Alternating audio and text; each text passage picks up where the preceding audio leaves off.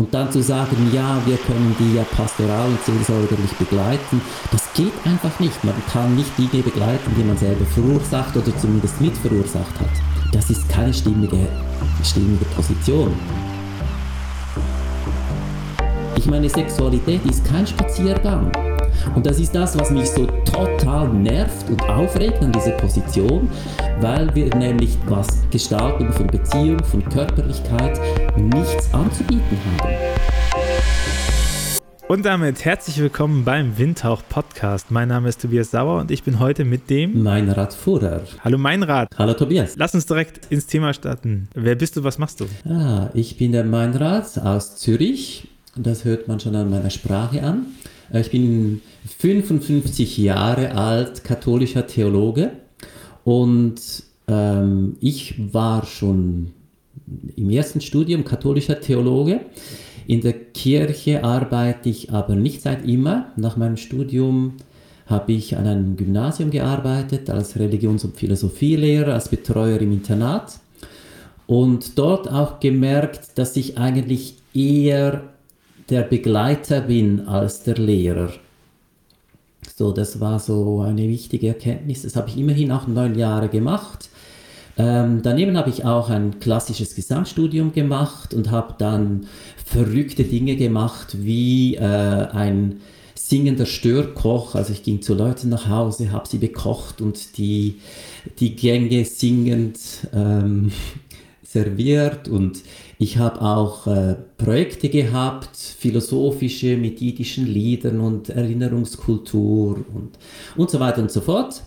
Und dann bin ich äh, dann irgendwie in die kirchliche Arbeit gekommen, zuerst als Religionslehrer, als Jugendarbeiter und habe dann schnell gemerkt, die Leute haben mich gefragt, du bist ja auch Theologe, kannst denn nicht beerdigen, kannst denn nicht predigen und ich, keine Ahnung, nicht gemacht und und als ich das begonnen habe, war das wie eine Art, hm, kann man schon sagen, Berufungserlebnis, ein bisschen aus der Gemeinde heraus, also erst eher reformiert als katholisch. Ähm, die Leute haben auch gesagt, das ist einfach, das ist einfach super, was du machst und mach das. Und so bin ich dann Pastoralreferent, bei uns heißt das Pastoralassistent geworden in einer Gemeinde, habe dann auch sieben Jahre lang eine Gemeinde selber geleitet und bin dann in ein ökumenisches Projekt in Zürich, wo ich als katholischer Theologe in einer reformierten Kirche gearbeitet habe. Mega coole Projekte, das hat leider mit der Pfarrerin gar nicht funktioniert. Und so bin ich da weg und habe dann beim Weggehen auch gemerkt, dass meine queere Lebensweise Fragen aufwirft ähm, und habe dann auch mich teilselbstständig gemacht ähm, als freier Ritualbegleiter. Vor allem mache ich da gerne Beerdigungen, weil ich finde, dass in diesem Setting die Leute einfach, ja, Leonard Cohen, there's a crack in everything, that's how the light gets in. Und das ist so cool für mich oder einfach so schön befriedigend, Menschen in diesen Momenten begleiten zu dürfen. Ähm, da gibt es auch jetzt vom Bistum St. Gallen in der Schweiz, oder nein, das ist von der Bischofskonferenz, neue Richtlinien für die Familienpastoral und die hat im Titel Heiligen Boden betreten. Und das ist es eigentlich, worum es geht, wenn wir das, das Lebensfeld von Menschen betreten, das ist heiliger Boden. Und das erfüllt mich mit großer Ehrfurcht und auch Freude und Dankbarkeit in solchen Momenten Partner, Begleiter, was auch immer, Ermöglicher zu sein. Und jetzt bist du im äh, Projekt Kirche Urban, der, der Stadtvereinverband Zürich, oder? ja, das bin ich auch. Jetzt bin ich inzwischen 60 Prozent da. Das ist so ein richtig, richtiges Grasshoot-Projekt. Das hieß zuerst äh, Stadtpastoral, wurde dann zur Kirche Urban. Das ist kein Projekt mehr, sondern ein ständiges Angebot des Dekanats der Stadt Zürich. Also die katholische Kirche in Zürich leistet sich da im Moment ein Experimentierfeld äh, für urbane, hybride Kirche. Und es ist mega cool, da mitwirken zu dürfen. Wir müssen, glaube ich, einen kleinen Einschub machen zum Thema Schweizer Kirchenrecht, weil die Tatsache, dass jemand sieben Jahre als Nichtpriester eine Gemeinde leitet, wird wahrscheinlich äh, für Verwunderung sorgen oder dass du in einer reformierten Kirche arbeitest. Und das hängt ja alles ganz viel ähm, damit zusammen, wie in der Schweiz äh, das kirchenrechtlich geregelt ist mit der katholischen Kirche. Kannst du das kurz einmal skizzieren? Ja, also wir haben in der Schweiz ein duales System.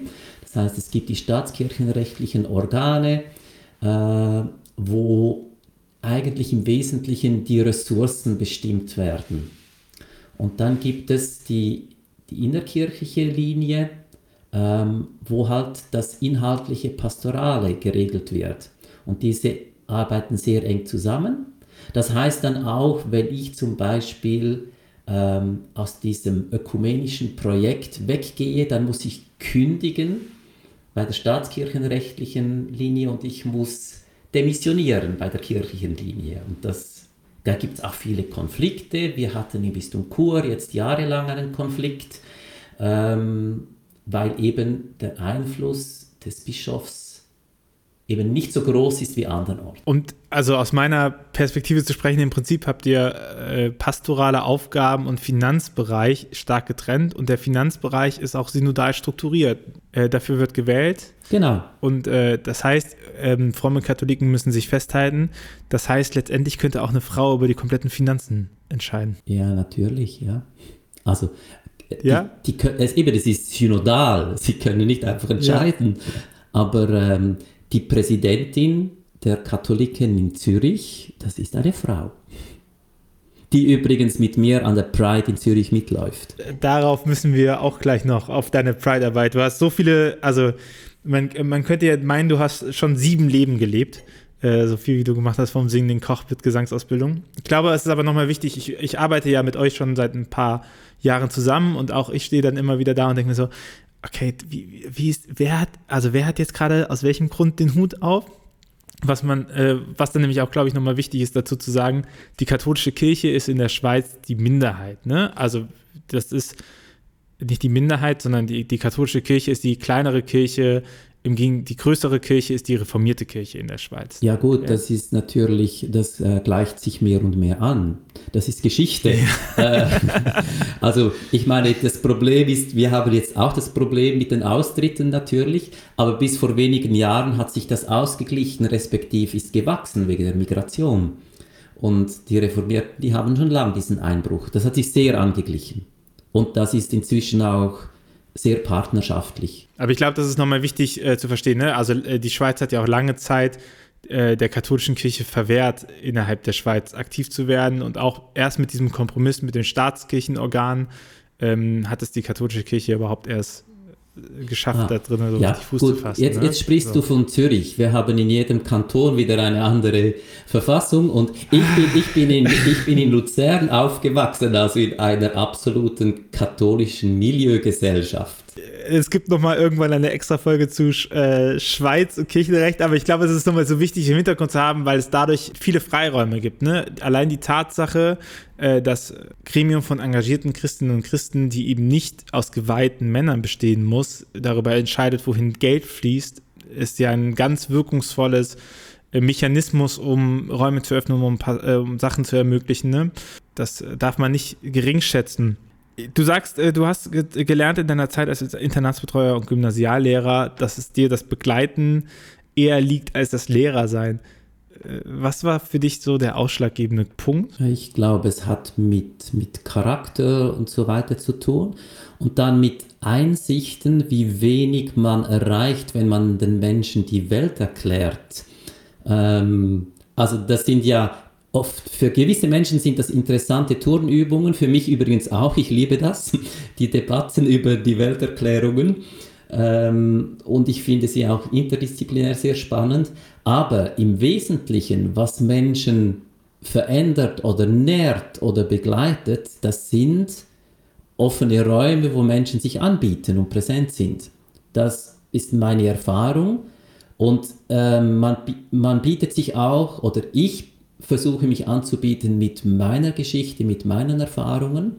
Das war übrigens auch eine Geschichte im Gymnasium, ähm, war eben auch ein Internat, wo ich als Betreuer gearbeitet habe.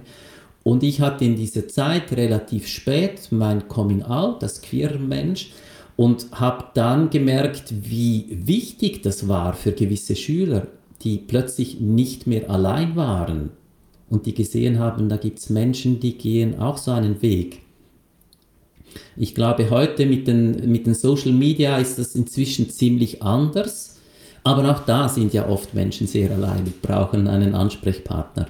Das war zum Beispiel ein Feld, wo ich das gemerkt habe, wie wichtig das sein kann für Menschen. Dass es eben auch darum geht, Vorbildcharakter zu haben, anstatt nur äh, Lehrcharakter. Ne? Ja. Ich meine, Lehren ist halt auch austauschbar. Also äh, zu sagen, ich habe hier irgendwie was Festes und das bringe ich den irgendwie rein, dann hat vielleicht jeder so ein bisschen so seinen Stil, wie er das macht. Aber letztendlich kann das jeder schaffen, so mit lang genug. Das ist ein Handwerk. Aber ähm, Leute begleiten hat ja auch ganz viel damit zu tun, wer ich, also wer ich bin, der begleitet. Genau, wer ich bin, genau. ne? Also es macht halt einen Unterschied, ob du als queerer Mensch jemanden begleitest oder ich als äh, cis-Mensch jemanden begleite, ne? Das- Je nachdem, welche so, Themen ja. diese Person Das noch mitbringt. So, ja.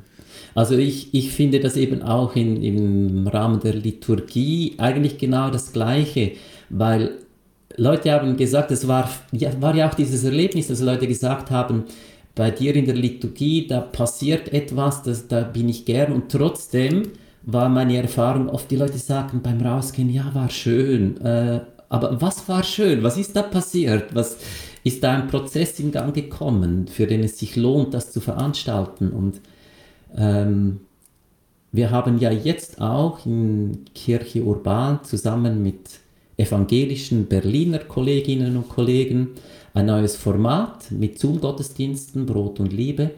Und ich bin total begeistert und auch berührt, was da möglich wird, wo plötzlich Räume geschaffen werden, wo die Menschen wirklich beteiligt sind ähm, und wo nicht mehr erklärt wird, sondern Geschichten angeboten werden. Ein Raum für Geschichten und Reflexion darüber. Und ähm, ja, ich finde, da ist sehr, sehr viel in, in Bewegung und ich bin extrem gern dabei in dieser Bewegung. Der Raum mit den meisten Geschichten ist ja wohl die Stadt, oder? Die meisten Geschichten, die auf der Straße passieren, wenn man nicht gerade zu Hause bleiben muss, mit ganz vielen äh, Kulturen, die aufeinandertreffen, äh, ist ja der urbane Raum und da habt ihr euch nochmal verstärkt engagiert, oder? Ja, genau. Mhm. Was ist da euer, eure Idee da drin? Also ich meine, die können ja auch zu euch kommen. Das ist ja so die klassische, wir haben ja Kirchen, wir haben ja große Kirchtürme, wir sind ja sichtbares Zeichen dafür, dass Gott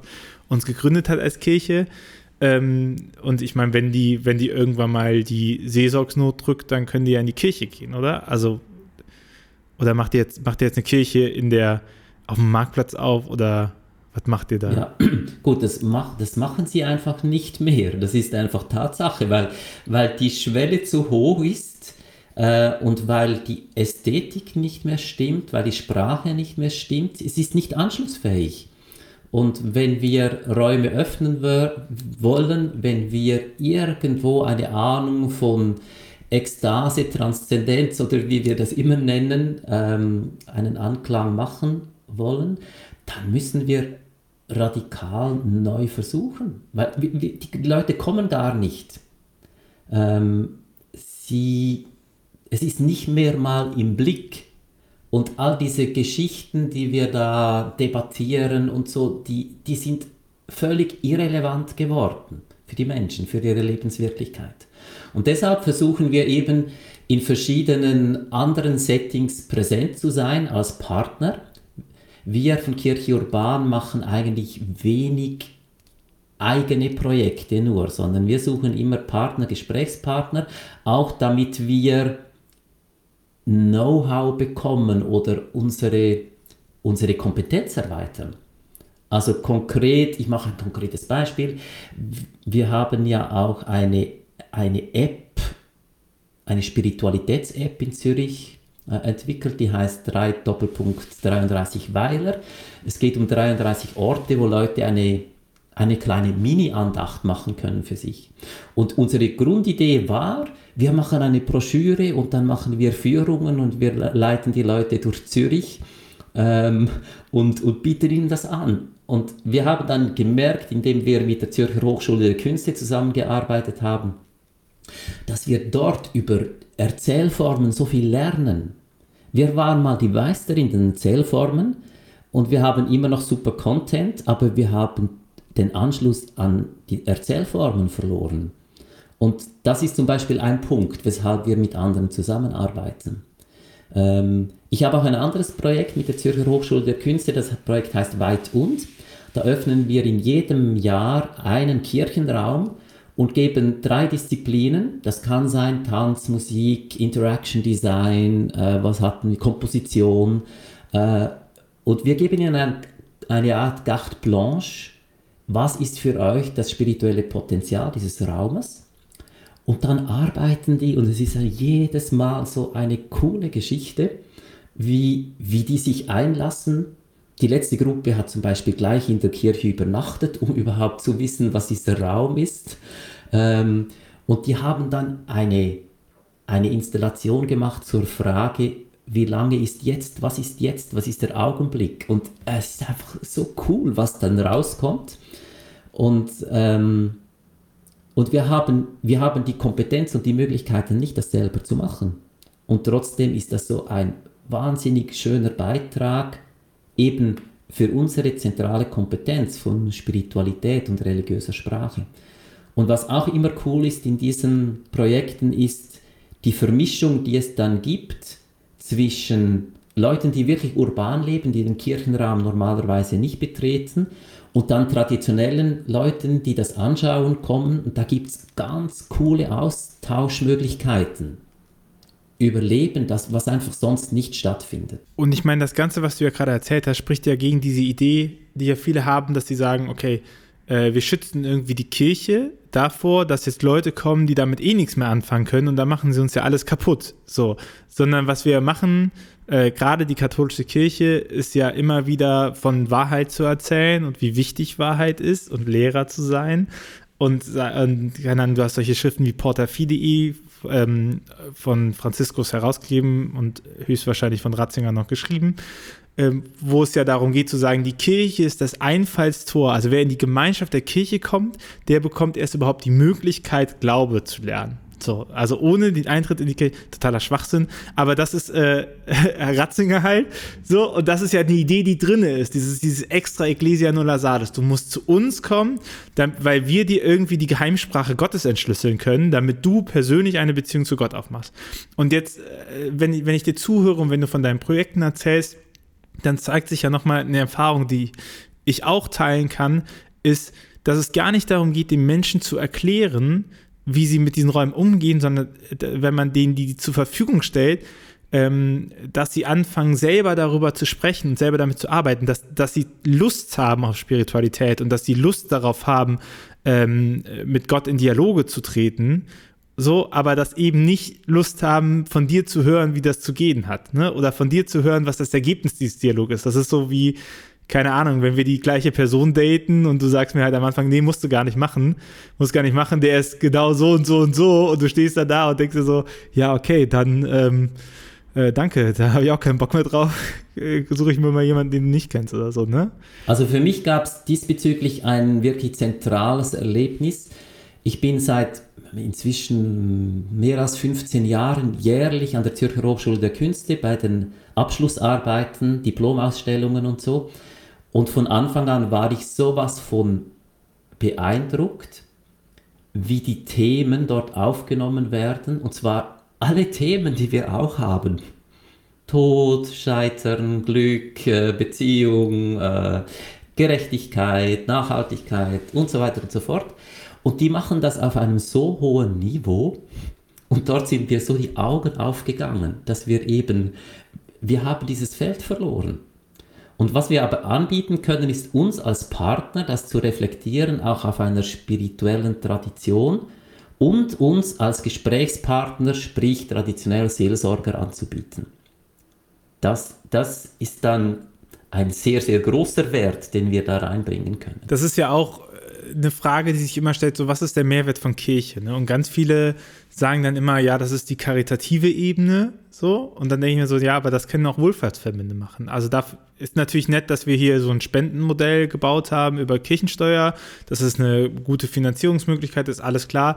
Aber das könnte man ja auch für die AWO bauen, ne? Oder fürs Deutsche Rote Kreuz oder fürs Rote Kreuz allgemein so. Dafür braucht es ja jetzt nicht äh, die Kirche mit diesem ganzen pastoralen, sakralen Overload. Und ich bin der Meinung, dass die, äh, dass die Kernkompetenz von Kirche daran ist, dass sie an Transzendenzbewusstsein in der Gesellschaft arbeiten kann. Und das nicht unbedingt auf, äh, dass man sagt, hier, katholischer Gott übrigens, das müssen wir finden, sondern ähm, daran arbeitet, dass sich die Gesellschaft selber immer wieder die Frage nach dem Mehr stellt. Weil ich glaube, dass ganz viele Sachen nicht erklärbar sind, äh, wenn man nicht mit Metaphysik arbeitet. Also wenn man sagt, da gibt es eine höhere Transzendenzebene, die du nicht als Gott reflektieren musst, aber du musst schon reflektieren, dass ein Mensch zum Beispiel mehr als äh, das empirisch-faktische ähm, Aneinanderreihen von Zellen ist. So, sondern sowas wie Menschenwürde ist ja ohne eine Transzendenz äh, nicht zu deuten, ne? ohne dass du sagst, das ist, das ist ein Mehrwert, der drin ist, da, da setzen wir was drauf. Ja, genau. Also ich habe vielleicht auch ein gutes Beispiel dafür jetzt äh, bei unserem aktuellen Projekt, das heißt 40tage.ch. Es geht um, um Fasten. Und das mache ich seit Jahren. Ich begleite seit Jahren Gruppen und jetzt ist das wie zusammengefallen, weil ich erstens nicht mehr in einer Kirchgemeinde beheimatet ist und mit Corona sowieso. Und wir haben dann das halt hybrid aufgebaut mit verschiedenen Challenges.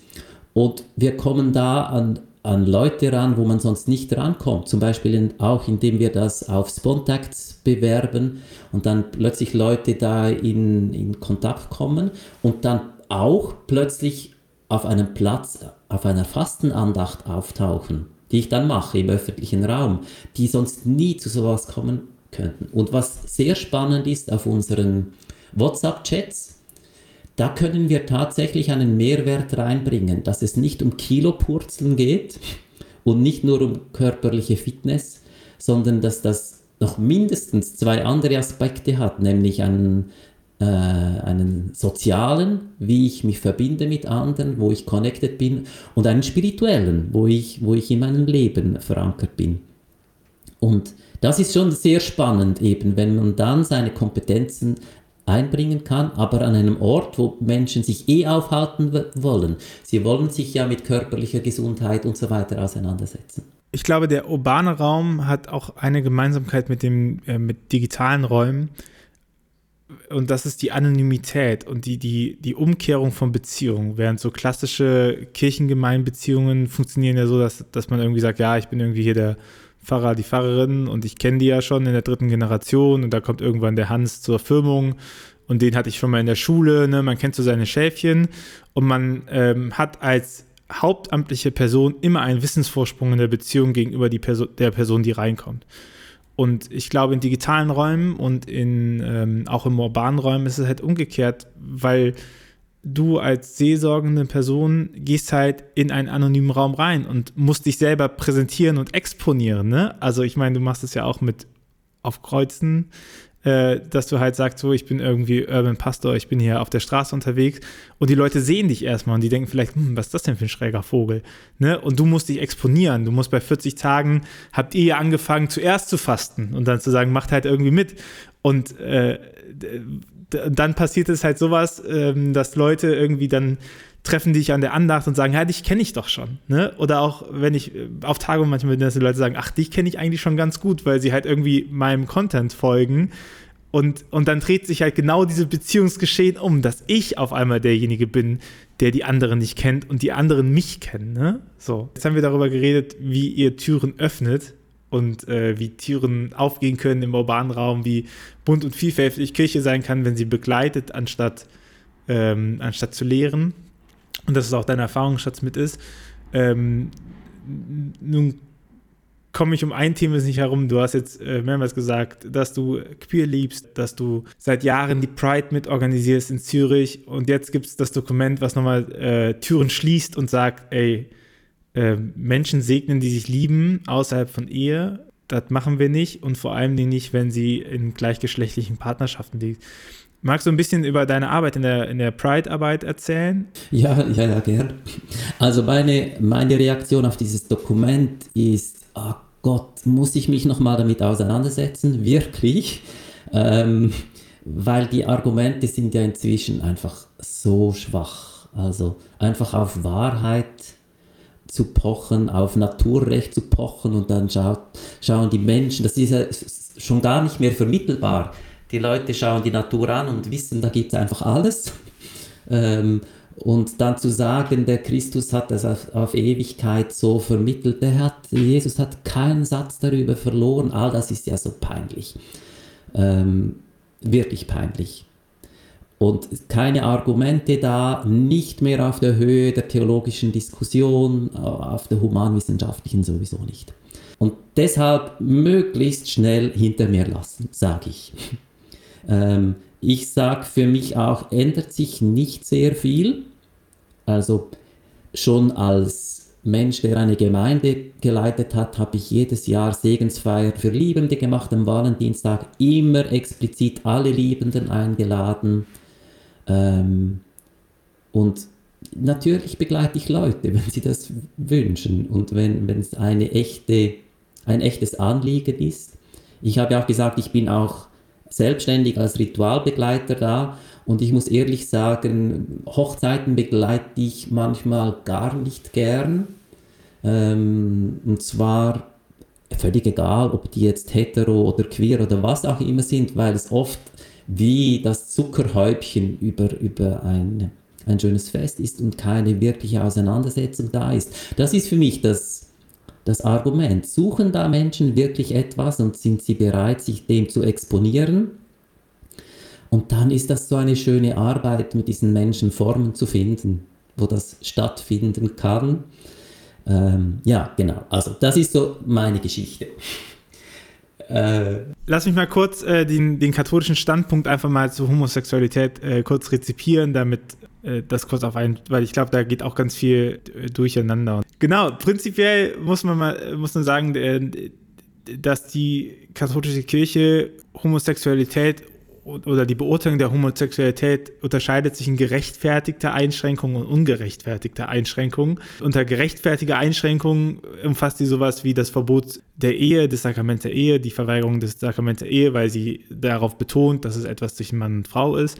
Und als ungerechtfertigt betont sie äh, Einschränkung der Homosexualität oder Verurteilung aufgrund der Homosexualität, wenn es ähm, um Tötungsdelikte geht. Also gerade in anderen Kontinenten, wo auch Homosexualität. Man muss ehrlich sagen, auch durch die Lehren der katholischen Kirche befeuert äh, in, Gericht, in Gesetzgebungsverfahren kommen, ähm, die noch stärker diskriminierend sind und teilweise auch äh, lebensgefährlich für äh, sich queer bekennende Menschen. Wobei die, die offizielle Maßgabe ist, dass ja die katholische Kirche dagegen ist. Ähm, praktisch sieht das manchmal ein bisschen verwirrend aus. Und äh, du hast schon gesagt, die, äh, die Kirche be bedient sich da immer der Naturrechtsdebatte, aber wenn man in die Dokumente reinguckt und am entscheidendsten ist der Persona Humana, weil die das nochmal ähm, deutlich gemacht hat zu allen sexuellen Verirrungen, die man so haben kann, so wie ähm, vorehelichen Sex oder Masturbation oder Homosexualität, dann muss man ja auch sagen, da steht ja gar nichts. Also da, da steht einfach drin, wir verwerfen das. So, weil das schon immer verworfen worden ist, dann wird auf den Römerbrief rekurriert, äh, in diesem Szenario, wo es dann heißt, auf einmal schlafen Männer mit Männern. Mhm. Aber es ist gar keine Begründung drin, warum das verworfen worden ist. Es wird einfach behauptet, es ist schon immer so gewesen äh, in den ganzen Sachen. Und also A ist da der Begriff der Umerziehung noch drin. Das ist auch nochmal bemerkenswert. Es ist eine Schrift ähm, 1975 veröffentlicht. Und es wird auch verworfen, dass selbst wenn man davon ausgehen würde, was die katholische Kirche nur zur Hälfte tut, äh, dass es nichts mit Erziehung zu tun hat, sondern mit Schöpfungswillen Gottes, äh, selbst dann, ohne Begründung, äh, wird es verweigert. So, also man ist ja sehr, dafür, dass man so eine klare Position hat, ist man sehr indifferent in der Begründung. Und dann ist ja auch immer die Tatsache, dass man sagt, ja, aber seelsorgerisch sollte man sich schon über, um die kümmern. Und äh, das ist ja auch wichtig, oder? Also barmherzig sein. Ja, da würde ich gerne was dazu sagen. ja, genau. Also, das ist das ist eine sehr, sehr schwierige Geschichte. Man, ich meine, die katholische Kirche ist Teil einer patriarchalen Kultur, die über Jahrtausende jetzt äh, eben diese anders sexuellen Formen verurteilt hat, bekämpft hat und eben dieses Leid mit verursacht hat. Und dann zu sagen, ja, wir können die ja pastoral und seelsorgerlich begleiten, das geht einfach nicht. Man kann nicht Dinge begleiten, die man selber verursacht oder zumindest mit verursacht hat. Das ist keine stimmige, stimmige Position. Und die wird auch nicht ankommen. Wer wird das schon in Anspruch nehmen? Und es geht nicht, es geht nicht mehr um Barmherzigkeit, weil eben ganz viele Menschen ähm, ihr Leben leben völlig selbstverständlich. Die brauchen kein Erbarmen. Die brauchen vielleicht einen Support in der Reflexion über äh, Schwierigkeiten, die jedes Paar hat. Ich meine, Sexualität ist kein Spaziergang. Und das ist das, was mich so total nervt und aufregt an dieser Position, weil wir nämlich die Chance überhaupt was anzubieten und zu sagen zu haben in Bezug auf Sexualität, Gestaltung von Beziehung, von Körperlichkeit, nichts anzubieten haben. Außer Ermahnungen. Außer Ermahnungen macht's nicht, aber die Leute machen es ja. Also äh, Sexualität ist vielfältig, ist eine so starke Kraft ähm, und die Leute würden eigentlich eine Begleitung brauchen oft. Aber sie wird nicht angeboten, sie wird aus diesen Gründen eben verweigert. Und das finde ich das eigentlich Tragische. Und es wird ja auch verweigert ähm, mit Rekursion auf die Menschenwürde. Ne? Das muss man ja auch mal festhalten. Also ja. gerade Johannes Paul II., Theologie des Leibes, das ist so äh, die Kernstelle, da mhm. wird es am, am ehesten nochmal ausgeführt. Im Prinzip um das auch festzuhalten, im Prinzip verurteilt die katholische Kirche jedwede Form der Sexualität, die nicht in der Ehe stattfindet und ähm, auf, auf das Leben ausgerichtet ist. Sprich, äh, dass, äh, dass es potenziell die Möglichkeit gibt, äh, dass Kinder daraus entstehen könnten. Ne? Also das ist der zweite, die zweite Backdoor, um äh, homosexuelle äh, Sexualität zu verweigern. Und das Krasse ist ja, also es sind ja mehrere Sachen, die krass sind, aber es wird so reduziert. Es wird reduziert auf Penetration. Es wird so äh, reduziert auf äh, Heterosexualität. Es, ähm, äh, die Homosexual wenn über Homosexualität in der Kirche geredet wird, wird äh, es reduziert auf Schwulsein. Also jede andere Form äh, wird auch missachtet. Und äh, und diesen, diesen großen Kosmos der Sexualität ja umfasst, dass es eben ähm, zu den Grundbedürfnissen zählt und dass da nicht und dass Sexualität viel früher als Penetration anfängt und viel weiter als Penetration geht, ist da überhaupt nicht bedacht. Ne? Also so und diese, diese, diese totale Engführung und daraus wird dann alles andere verboten. Das ist ja auch das Krasse. Es wird ja gar nicht mehr argumentiert, sondern es wird einfach gesagt, das ist jetzt die Wahrheit, so, das ist der Status. Und okay, dann wird reflektiert, ist es in der Ehe? Nein, dann ist verboten. Ist es in der Ehe, aber nicht für Kinder? Dann ist verboten. So. Ja, ist to total Wahnsinn. Ähm, man sieht, dass es ähm, auch psychische Probleme gibt und dann sagt man einfach, ja eben, das ist eine falsche Lebensweise, anstatt zu reflektieren, warum ist das so? Und das ist für mich der andere Punkt, weshalb das wirklich thematisiert werden muss. Und zwar nicht nur die katholische Kirche, sondern eben alle ähm, patriarchal-monotheistischen Kulturen, die haben eben eine solche, ein solches Leiden ausgelöst bei alles, all, allen anders sexuellen Menschen, ich nenne das mal so. Ähm, und das ist derart stark in der DNA unserer Kultur drin, dass das ganz, ganz tiefe ähm, Spuren hinterlassen hat in jedem queeren Menschen. Und das Problem ist inzwischen ja, dass das nicht mehr bewusst ist und dass das internalisiert wie zu einer Selbstablehnung führt. Und es gibt viele Studien, die belegen, es ist leider immer noch so, dass unter den queeren Menschen, vor allem auch unter schwulen Männern, die psychische Gesundheit immer noch überdurchschnittlich prekär ist. Jugendsuizid bei queeren Menschen ist immer noch überdurchschnittlich hoch. Weshalb ist das so? Es ist ja inzwischen alles easy gesellschaftlich. Das ist so, weil das so tief in der DNA drin ist. und weil die Mechanismen gar nicht mehr sichtbar sind. Und jedes Mal, wenn die katholische Kirche und andere religiöse Gemeinschaften oder auch rechtspolitische Gruppierungen äh, Aussagen machen, die eben queeres Leben ablehnen, verurteilen, als moralisch verwerflich betrachten und so weiter, dann nähren sie diese DNA wieder.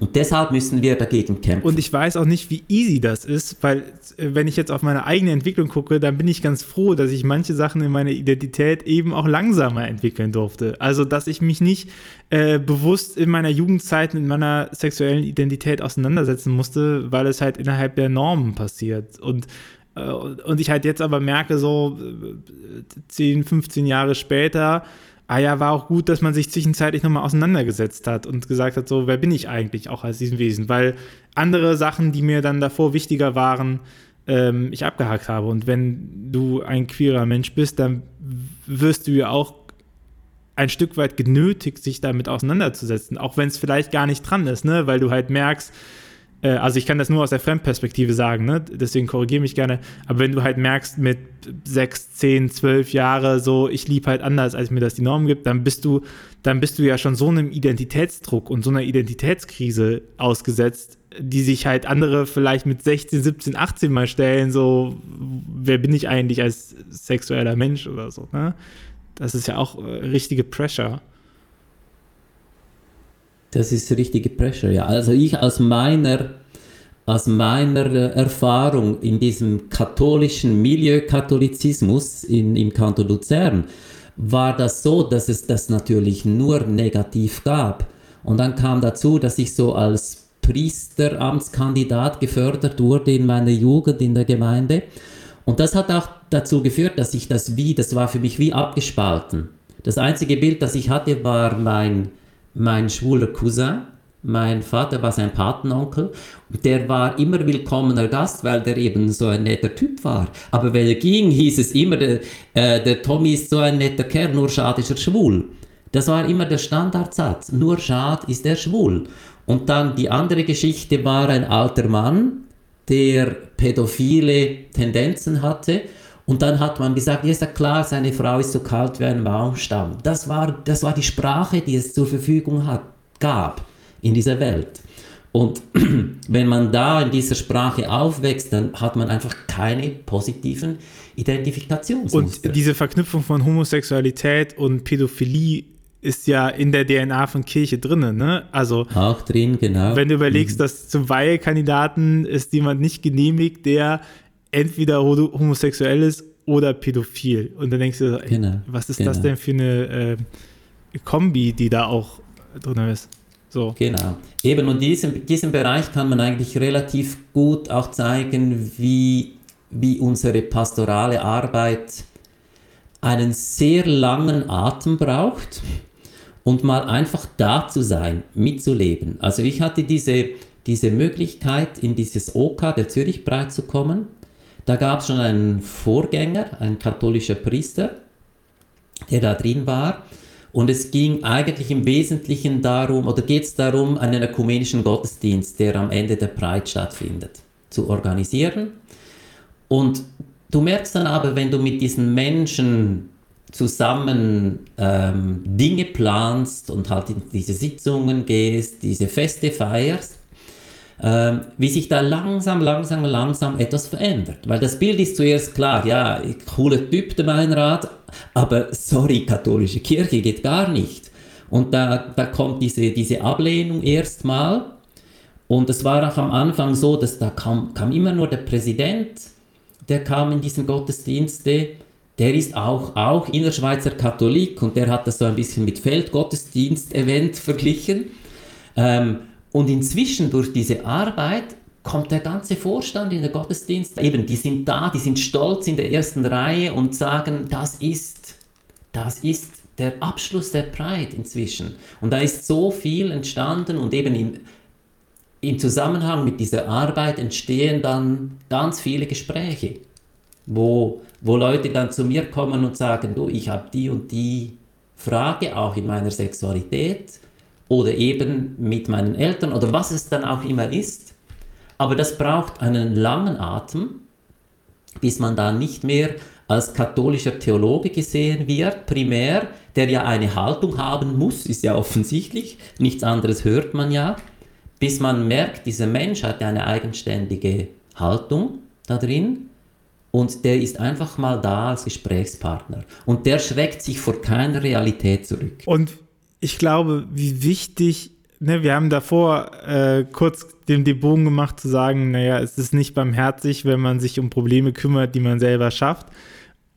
Und ich meine jetzt durch die letzten paar Wortmeldungen auch nochmal klar zu haben, ey, es gäbe ja aber genügend Probleme, um die man sich kümmern könnte, wenn man ein ernstzunehmender Begleiter ist. Und dafür, ich glaube, eine wichtige Kompetenz vom Begleiter sein bedeutet ja auch, ähm, nicht das Ziel für den anderen zu kennen. Also nicht zu sagen, du übrigens, ich mache dich hier wieder hetero oder übrigens, ich äh, sorg mal dafür, dass du außerhalb der Kirche glücklich wirst oder so, sondern zu sagen, hey, du bist, du bist hier eigentlich der, der geht und ich gehe deinen Weg mit und wenn du Fragen hast, dann bin ich da und wenn du mich nicht brauchst, dann gehe ich weg.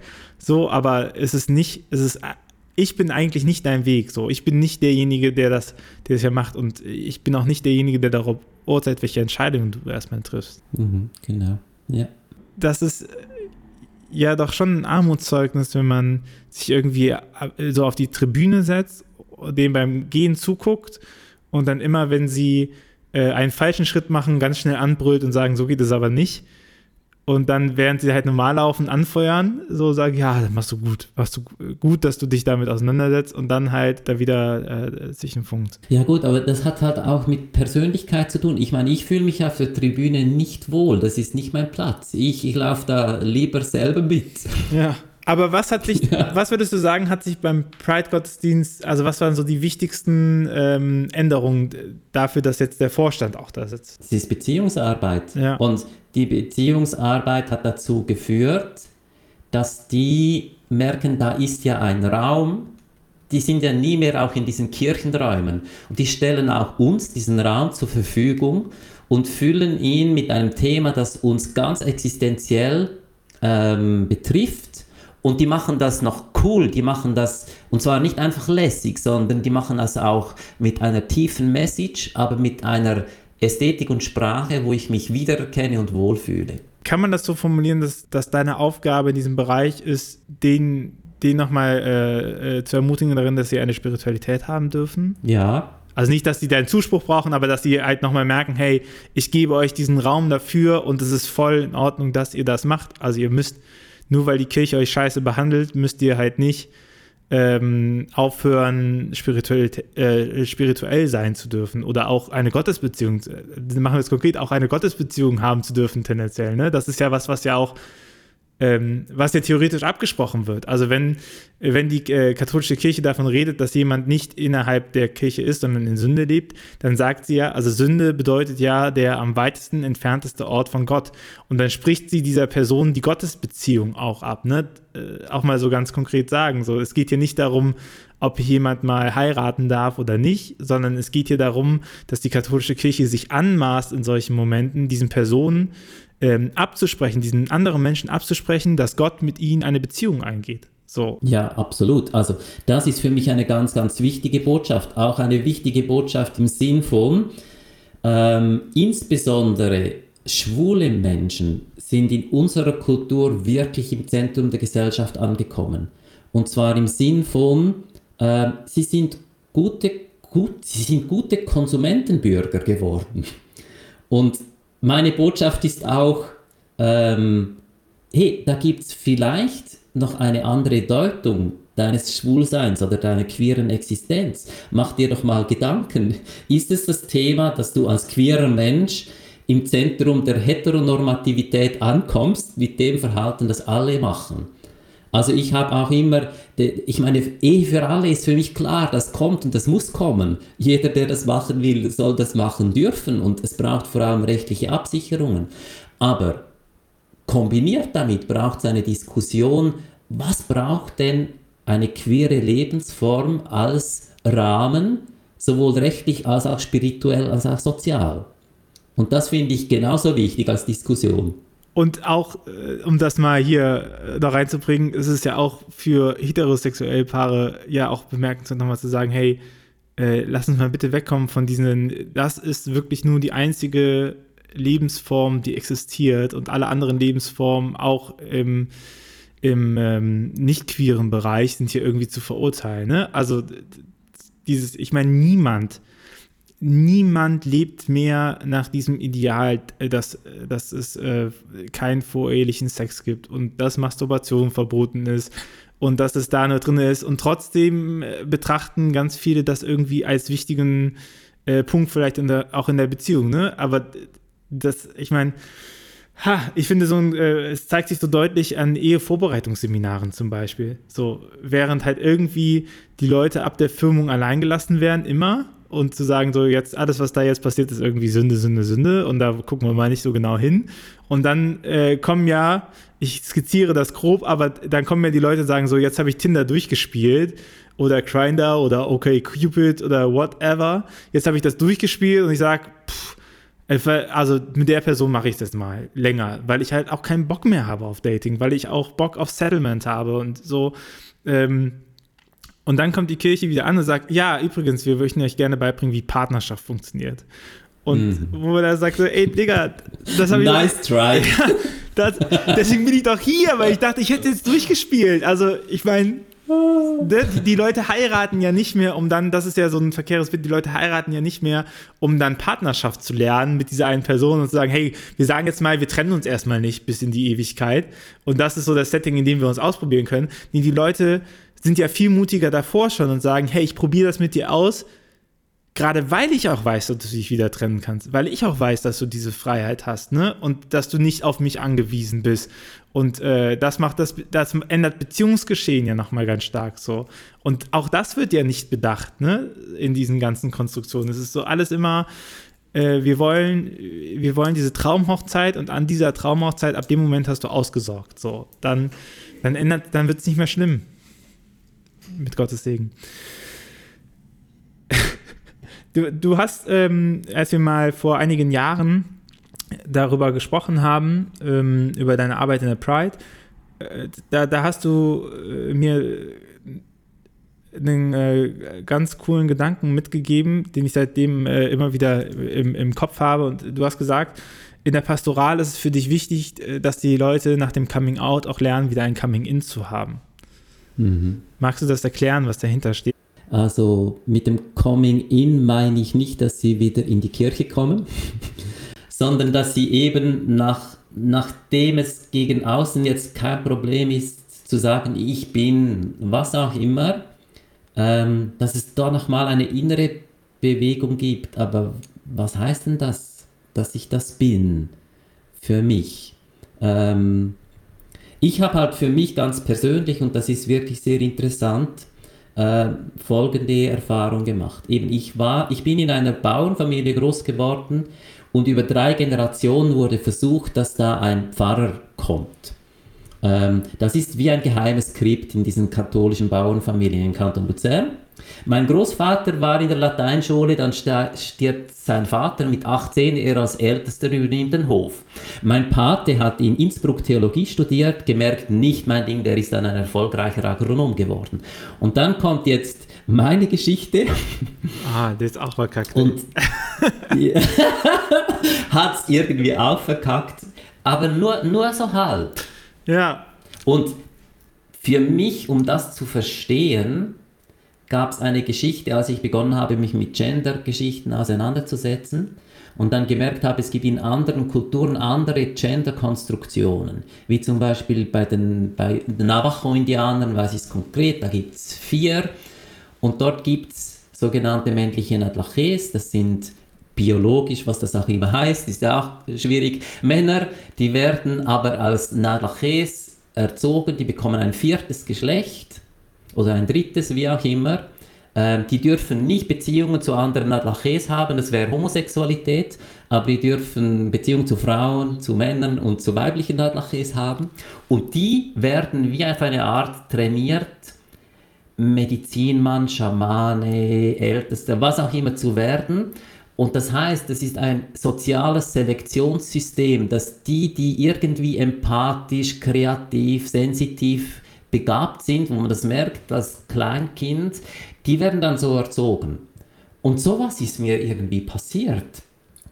Und dann merkst du plötzlich, okay, ich bin ja nicht nur queer, sondern ich bin eben auch dieses Empathische und da gibt es was, was ich, da gibt es einen Ruf für Menschen da zu sein und Räume zu öffnen. Und das ist direkt mit dieser queeren Existenz verbunden. Und das finde ich zum Beispiel ein Deutungsmodell, das ich dank Ethnologie entdeckt habe, dass ich auch anderen anbieten kann, andere, andere Rahmen zu reflektieren, wo man sein Leben deuten, verstehen, entwickeln kann. Und das, das ist für mich Coming In. Und ich glaube, das ist ja auch eine wahnsinnig wichtige Aufgabe eigentlich äh, der Theologie, äh, daran zu arbeiten, wie man Gottes Schöpfung verstehen kann, oder? Ich, ich würde sagen, das ist eine Grund, äh, Grundaufgabe der Theologie. Wie reden wir heute über Gott? Wie kann man das verstehen, was hier existiert?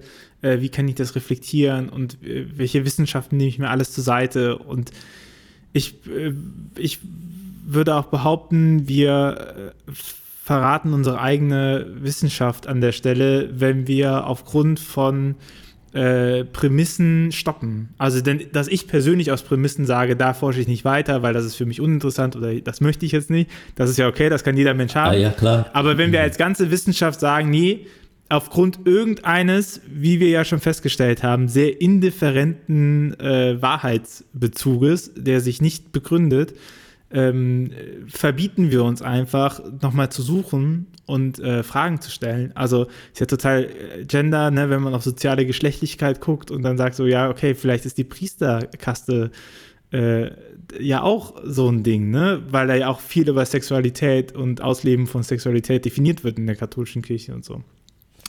Deswegen bin ich ganz dankbar, dass es Leute gibt, ähm, die das weiter, die das weiter denken und die Impulse dafür setzen, und äh, meine, meine letzte Frage an dich äh, wäre, was wünschst du dir von einer Kirche der Zukunft? Was wünsche ich mir von einer Kirche der Zukunft? Ich glaube, ich wünsche mir, dass die Kirche ähm, vielfältiger wird. Ich glaube, diese, die Zeit dieser großen Geschichten, die ist vorbei. Ich wünsche mir, dass es ganz, ganz viele Menschen gibt, die eben aus ihrer Geschichte, aus ihren Überzeugungen heraus in ihrem Umkreis diese Räume schaffen, wo Menschen sich reflektieren, spiegeln, entwickeln, ähm, ihre, ihre Themen ausleben können. Das wünsche ich mir. Vielen Dank. Wenn du als Hörer diesen Podcast magst und dir der Podcast gefällt, dann sei doch so lieb und gib uns fünf Sterne auf iTunes. Wenn du Fragen hast äh, zu diesem Thema, Gerne in die Kommentare oder in den Social Networks unter dem Hashtag Windhauch Windhauch oder auch windhauch.ruach.jetzt. Äh, Meinrad, vielen, vielen Dank für deine Offenheit und das Gespräch hier. Sehr gern, hat Spaß gemacht. Und äh, wir sehen uns hoffentlich mal wieder in Zürich. Ja, klar. Wenn es wieder geht. Bis dahin. Ciao. Bis dahin. Ciao, mach's gut. Ciao, ciao. Dieser Podcast ist eine Gemeinschaftsproduktion von Ruach Jetzt und der Evangelischen Arbeitsstelle für missionarische Kirchenentwicklung und diakonischen Profilbildung MIDI. Produziert von Ruach Jetzt. Mehr Informationen findest du auf windhauch.ruach.jetzt.